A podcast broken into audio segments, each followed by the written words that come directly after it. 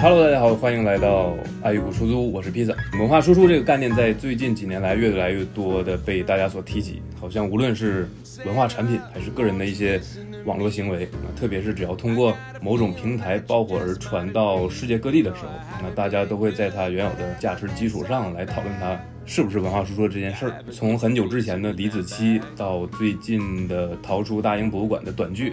甚至是说爆火的短视频《科目三》也都在文化输出讨论的这个范围之内。上个月也正好听到了这个关雅迪老师在一期博客里面讲到了《科目三》江南 style，嗯，短剧书海对于文化输出的看法。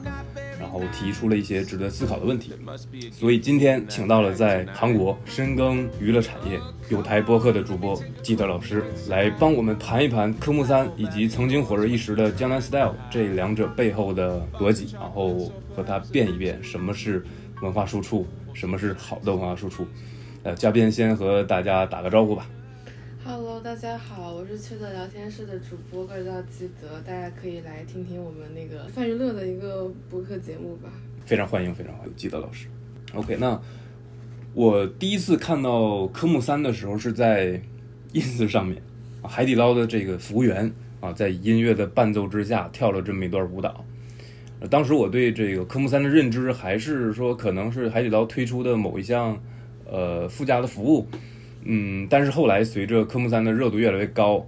呃，会在网上看到一些嗯俄罗斯的舞团，然后包括世界顶级拉丁舞舞者，甚至说韩国的一些高校的什么毕业生、学生也会在跳科目三，然后上传到短视频平台。随着科目三的热度越来越高，然后讨论它的声音也越来越大，呃，从最开始的图一乐，逐渐上升到了这关于文化输出的一些讨论。比如说，呃，我在网上冲浪的时候会看到一些评论，说这个科目三是中国的文化输出，啊，科目三和 K-pop 没有本质的不同，呃，科目三和骑马舞不是一样的吗？首先啊，呃，从我这个非专业的人士来看这两个东西，一个是科目三，那它所代表的可能给它笼统的归类到呃土味视频啊，不一定准确。那一个江南 style 呢？它背后呢代表的是韩流。科目三一首网络歌曲和一个创作不详的这个舞蹈拼接在一块儿。那江南 style 呢是一个有制作有这个运营的这么一个 K-pop 的作品。所以我比较好奇的是，江南 style 和科目三他们俩分别都是怎么火起来的？就是江南 style 当时的，就我还是说一下，就是所有的东西的爆红，它都没有方法论。他就是我，我觉得所有的包括 BTS，包括江南 style，包括所有的在那个国际上大红的、突然大红那些东西，它都是具有很强大的一个偶发性。它并不是说我在发行之前我就必然想到这个东西，就是咱们就是打着全国际市场去的，肯定不是这样子。但是它为什么会红？江南 style 当时红的原因是因为当时 YouTube 是在上升期，然后当时本身这个。鸟叔这个人，他，呃，在红红江南 style 之前，他在韩国就是一个很厉害的一个制作人，他就是一个音乐审美就是挺不错的一个，他本人在韩国也挺红的，大家也知道这个这个大叔，然后他做出来了一个电子舞曲类的音乐，而电子舞曲在世界上它的接受程度是很高的，并且我觉得它在一百年以内这个风向是不会变的，它。还是以电子舞曲为主的一个载体。如果你不管是出土味还是出出那种雅俗共赏的歌，它都是它都是比较容易红的一个种类。然后出了电子舞曲之后，刚好那个时候，哎，国外又觉得没有这种风格的音乐，然后又看的对，加上它是一个视觉加听觉当时的一个传播，就刚刚说油管红的嘛，嗯，他就觉着我，然后外国人就觉得他这个东西就很神奇，并且很洗脑，很洗脑之后就就红了。而且，并且这个东西它肯定是，呃，缺少不了 YouTube 当时的一个助推的。嗯。然而，科目三这件事情为什么会红？是因为科目三一开始是国内先红的，但国内为什么这个事情它就发酵起来？这个东西刚刚也说也是有平台助推，但科目三为什么在韩韩国红？是因为韩国其实大部分的嗯娱乐公司它都是有在看国内的抖音红什么东西，它就想让国内。他就想蹭蹭国内的热点，因为其实国内也对韩娱对于韩国的艺人来说是个很大的市场，所以其实韩国第一个跳科目三的那个小 idol，他们也是就是看着那个国内这个东西红，所以他知道他跳这个东西，他一定能在国内激起水花，想在国内激起一些讨论，所以说他们就先跳了，而且大家会发现越小的 challenge 就是越糊的 idol 就会先开始跳，包括之前红的。什么挖呀挖呀挖，什么之类的，但是就是一般来说，越是大公司就越不愿意跳这些，就是因为他们公司本身就外国人就多，他那些留学在中国中国的人就多，他中国人也多，所以他就会评估，哎，这个东西他在国内是一个土味的这么一个判定，他可能就知道了，就就更不可能会去跳这个。你包括之前 z b y 如果不是因为他们团里面有一个人刚好姓石，可能我姓石都不一定会拍。但是因为他们拍了，所以我就是在韩国又红了一一阵子，又更更上了一层楼。然后中国看到韩国拍了这个东西，所以再把这个韩国的消息往国内搬，然后中国人就以为这个东西是那个出海成功，所以中国这个东西又上了一层楼，它的这个自来水又发酵了一次，它是这样，就是里外呼应。科目三这个舞蹈本身，首先它这个动作，我觉得就是那种一般咱一般人想不出这种动作。是吧？没错。不知道大家知不知道，欧美就是一直都会有那种，就是它应该是有个专业名词，就是那种很奇很奇怪动作的舞蹈，但是你又需要那么些功底，就是跳出来的那种舞蹈。我觉得可能懂的人就知道我在说什么东西，就是那种它是有专门的一个英语名，有一个名称。对，它不是 locking 那种什么的，它它就是有一个类似于那个呃骑马舞这种名定义的这种名词来说那个舞蹈的这个东西。然后然后它这个音乐吧。就咱就是刚刚所说的，遵循了些许的电子舞曲的这个元素，它就又占了两个传播途径了，然后再到后面海底捞的这么一个大的一个助推，就造成了这么一个就咱咱们所谓的作品。而骑马舞当时它就是走的最传统的音乐的宣发逻辑，就是跑现场，然后发 MV，然后别人就是 cover 翻跳啊什么之类，然后把这个传传播度再广一广，这样子，没有没有抖音这个东西。所以总结来说。科目三这个所谓的作品，它其实是纯粹就是靠这个短视频平台的在中国和韩国之间的来回的运营来进行传播。但是江南 Style 是背后有一套非常完整的创作的体系。但他们两个像的点，就是因为现在咱们流媒流媒时代的话，就是你一首歌，你跟你的画面跟你的这个表达，你是要结合起来，是在结合在一起，就是两个也都是占了这份的红利。而他们俩更像的一点就是。我刚刚说的就是因为抖音就是出海这块其实一直在做的挺挺好的，而而韩国正好是这个上升期，嗯，然后当时也是油管的上升期，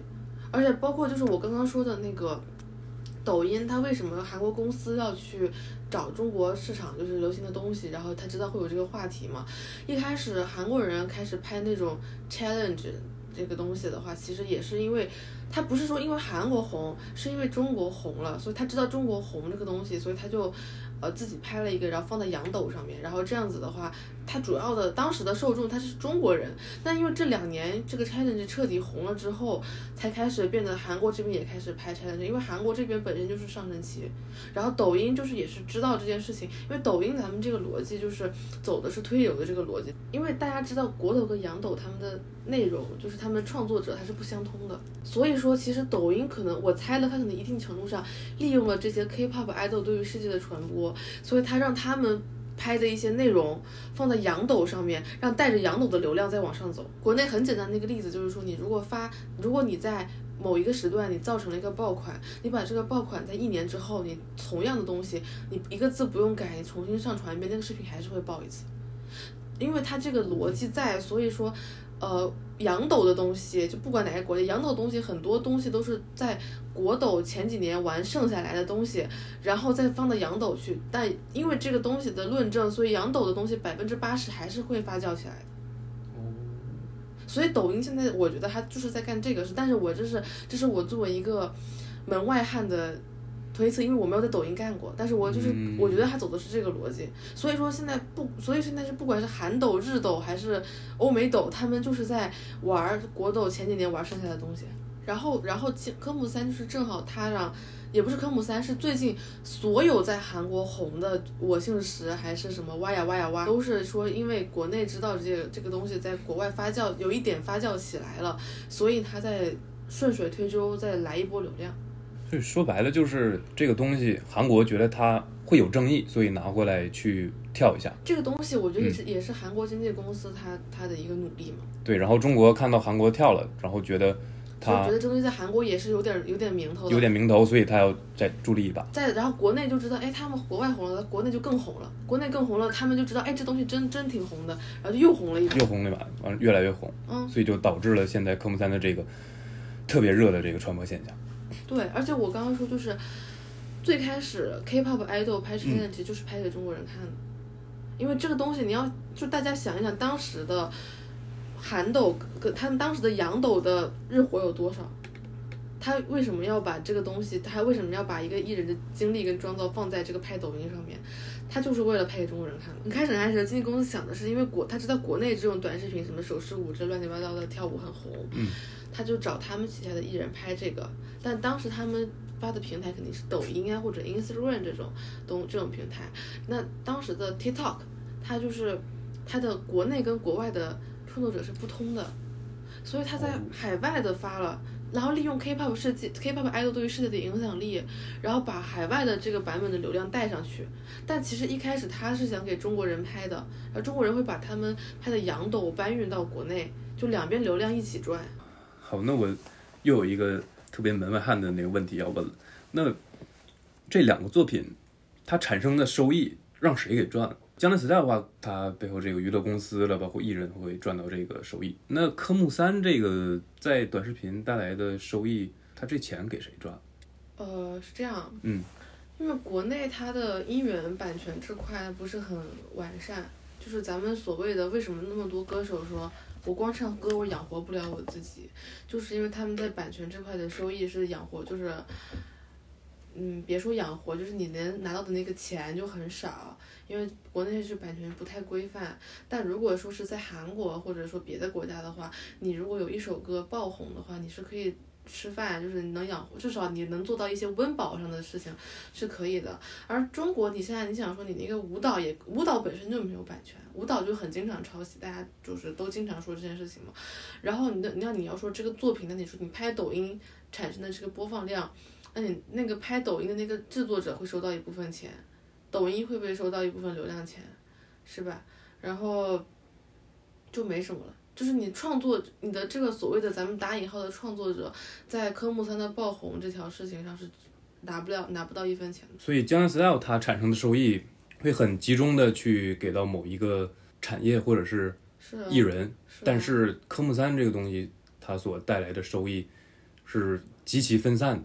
按理来讲，这件事情的收益占大头的应该是那个，就是科目三那个背景音乐的人，但是因为在国内就是版权保护不是那么完善的情情况之下，我个人感觉，我不知道那个人真实收益怎么样，但是我我猜测他应该是拿不到他该得到的一些钱。那你觉得科目三它是不是一个文化输出？它是不是一个好的文化输出？我觉得科目三是，而且我觉得还现在中国往国外输送的所有土味的 BGM 那些的 challenge 都是一个文化输出。你觉得它是是一个文化输出？而且而且我我个人觉得，嗯，我觉得比起负面情况，还是正面占个大更更大比例一点。可能有一定的负面，但是我觉得大部分，嗯，是比较偏好处的。首先，我觉得你说它是一个文化输出，OK，我同意。但是它不是一个好的文化输出，我觉得。听了你刚才的分析之后，我们再回到那个最开始那个问题，就如何看待一个，就如何看待科目三，它是不是一个文化输出？呃，科目三本身确实有一定的影响力，它有很大的传播，然后传播到韩国、到世界各地等等，大家都去跳它，怎么样怎么样。但是我觉得它不是一个好的文化输出。首先抛开审美这个东西土不土、好不好听，那些东西不谈，我觉得 K-pop 产业出海的连锁反应，在一定程度上对韩国的旅游啊、服韩服啊、韩语都带来一些正向的影响，然后也使韩国的影响力有一些提高。但是科目三这种短视频的爆火带来的，我觉得只能是阶段性的传播，就是一阵风就过去了。所以我的观点是，能产生持续的优质的文化输出，不是靠一个两个博眼球的短平快的东西。在我看来，是由一个产业的出海，然后带动整体往一个更好的方向发展。江南秀它是一个。呃，大众普世能意义能把它定义为一个作品，而现在没有人把抖音二十秒一个视频定义为一个作品。如果有人先把抖音这个二十秒的把它认证，它如果真的未来真的能成为的一个作品，能有什么抖音颁奖典礼最佳短视频奖这种这种奖的话，它可能才能说是你刚刚就以你的定义里面做到一个出海。对，所以说我觉得科目三它就。它可以是文化书，但我觉得它不是一个好的文化书，因为它连作品都算不上。就是我觉得为什么它是一个正向的，是因为，就是它是一个。现在新就是媒体发发展之后的一个就是产产物嘛，新呃新短视频时代的一个一个产物，它的一个载体，一个十秒二十秒的这种视频的载体，可能真的就是一个舞蹈动作跟一段土味音乐，而这个音乐它如果造成了大范围的传播，它背景音乐至少是中文的，或者他知道这个人是中国中国先发明出来的，他因为这东西本质还是在抖音上面传播，如果抖音真的在未来成为了全世界最大的短，现在我不知道它能不能。是短视频最大短视频平台，但可能现在已经是了。但是它如果真的变成了那个最大短视频平台，就等于说中国掌握了一个很大的一个宣发途径。它的就是所以说，它如果说就是就是我说，如果这个东西能带来一些，就就是放远一点看，能带来一些日活，能带来一些留存率，也未尝不可以。而且。如果在国外火了，火完之后，那个国内的人觉着，哎呀，这么土的东西，咱们火到国外去多丢人啊！那他们是不是也能一定程度上倒逼他们创作出一些优秀作品？一定程度上啊，因为我曲线救国。而且而且，咱们就再说回那个，比如说，呃，可能一部分人觉得这东西它就是个土的，嗯，啊，就是个非常俗气的东西。但是我觉得现在大部分人，咱们也有。也有脑子，就是也不会就你要像韩国天天拍电视剧，天天就是说洗白这洗白那的，也不人家也不会觉得韩国真的是一个满天天满口脏话的国家呀。就他们也知道这个东西只是一个土味音乐，土也我觉得他们动作甚至都算不上土土味音乐，而韩国的土味音乐也很多，欧美土味音乐也很多，所以我觉得没有什么负面的影响。那我有好奇的小点就是。最近看到科目三的网上的一些舆论，可能大家有一部分人会觉得它特别土、特别糟糕，然后传播到外地觉得很丢人。那韩国人对江南 style 他们是怎么看？就是首先，韩国是一个单一民族国家，你知道吧？就是他们的民族自豪啊，包括他们这种，以及他们国就是全国是走那种娱乐兴国这种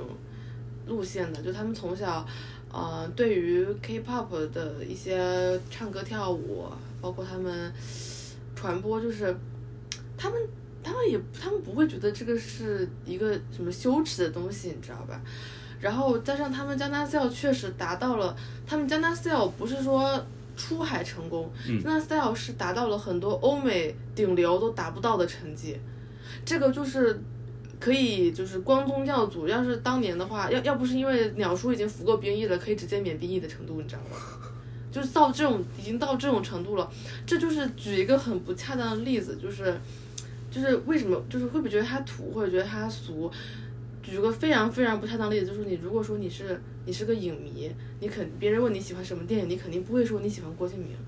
而你要问韩国人你喜欢什么歌。他们也不会说自己喜欢 BTS，也不会说自己喜欢鸟叔，因为他们走出世界了。就这是，我觉得这是两个概念。就他们肯定会因为这个自豪，或者因为怎么样。就我就说，如果说，因为毕竟科目三它不是一个长唱段。如果说爱如火，火到全世界，然后就是达到这种高度的话，那不会说是像现在，我感觉百分之九十九的人都在说爱如火是一首很土的歌。觉得觉得什么程潇跟 Amber 唱这首歌就是委屈也委屈他们俩的这个配置了。如果说他们真的火到了国际，他可能会觉得，我觉得这歌不会放歌单，我觉得这首歌就是这首歌就是不太行。但我他得不到那像现在这种程度的骂名，你知道吗？你刚刚不是说他什么创作者拿不到钱吗？但是他如果你硬要说既得利益者，我觉得最既得利益的就是抖音啊。OK，那抖音得到这个收益了，那他对于文化输出。有帮助吗？大家会通过抖音这个东西来激发他们说想去中国、想了解中国文化、想学习，汉语等等这一系列的操作。我觉得是有帮助的，因为嗯你觉得就是 K-pop 的那些肤浅的歌词，我嗯觉着也对韩国文化也没个啥个传播的，就是站在你所谓的文化传播的这条路上也没什么帮助。但是呢，如果说这条路咱们未来这个商业各种各方面论证成功，说这是一个可行的一条路径的话，那未来可能就会出现那个，比如说什么穿着汉服跳舞啊，穿着汉服在什么各大名山大川跳，类似于类似于这种的传播，就是，而且我说真的，嗯，人家国外的人看到那个人家在海底捞里面跳舞，他不想去海海底捞吃次火锅吗？我想啊。我就所以我就说他他至少宣传了火锅文化嘛，对吧？可以借短视频这个平台这个模式做一些其他类的什么输出了，或者是传播怎么样？但是短视频它不能作为一个文化符号存在。K-pop 在韩国作为韩流产业，它可以代表一种文文化符号，对吧？短视频这种土味短视频，它是中国的进行这个宣发的一个，就未来的，我说中国未来文化走向世界的，咱咱们有个美好愿景嘛，未来文化走向世界的一个小的一环，他只是把可能是中国未来受众的这这一部分人，可能先让他们先熟悉这个。这个宣发的这个也不宣发，就去熟悉这个宣传的这个这个节奏，这样子，然后未来可能有一些，我觉得大家就是，也不是说不像，就是像我刚刚说的，也有可能就是像我刚刚说的，就是一系列的把东西铺下去，它就是能能成为一个文化传播。那最后我有一个俏皮的小问题啊，问基德老师，因为前几天我看到好像有一个某某个地方台的春晚已经有节目会开始用科目三的这个元素了。啊，所以所以基德老师大胆来预测一下，科目三会不会登上央视春晚？首先，首先我本人不看春晚已经很多年了，哦，然后如果是这样子的话，我感觉春晚、大家就知道春晚是审查比较严格的嘛，就可能一审、二审、三审。如果说春科目三这个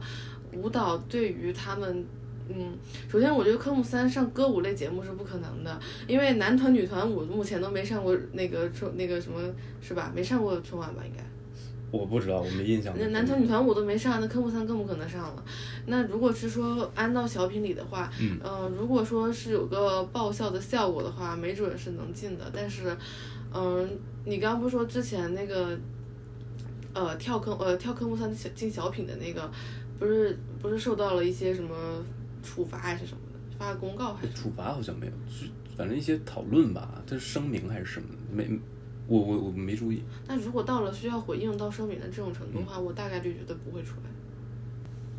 因为因为如果说是有到声明的话，就证明至少至少这个风向是觉得这个东西就是还不够雅俗共赏。所以我感觉，既然既然这个咱们这个一年一度的春晚就是大舞台，还是要雅俗共赏一点的。基于这个基准来看的话，感觉不会。不会，嗯行。如如果他上了，如果他上上春晚了，如果他上春晚了，咱们就是说这个科目三可能就是真的要火向世界了吧？可以再推推流吧。好，中国，人家说中国最火的短视频舞蹈，甚至上了中国春晚。那真是没完了，那真是没完了。OK OK，那非常的开心啊，和季德老师来了一番唇枪舌战啊、这个对各自的观点的一些表达，然后非常感谢季老师能来串台录这么一期。然后就是，其实我们那个播客吧，就是比较碎嘴子，就不是这种聊这种氛围的事情啊，就是我们只是在天天骂骂男男女团、男团女团啥的，就欢迎缺德乐子人，嗯、订阅一下我们的节目，对。哦，然后那个好奇 K-pop 音乐的话，打个宣传，就是我们那个二零二三年 Melon 榜单那个是那个播客已经出了，大家可以去我们平台听一下。没错没错，缺德聊天室，对对他们的节目会很多和韩国的娱乐产业 K-pop 相关，对，进去听一听，大开眼界。速速速，OK，这期节目到这里就结束了，好，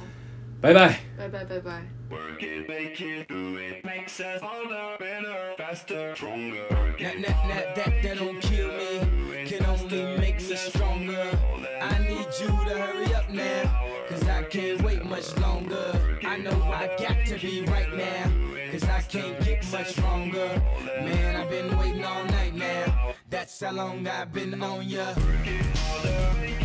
I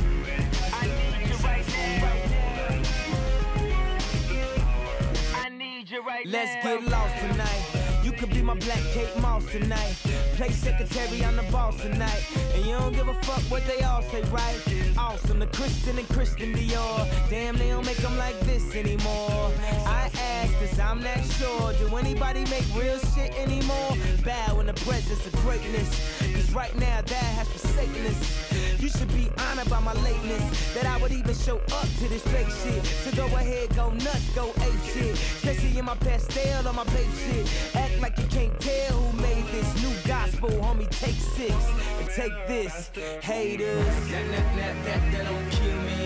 can only make me stronger. I need you to hurry up now, cause I can't wait much longer. I know I got to be right now, cause I can't get much stronger. Man, I've been waiting all night now. That's how long I've been on ya.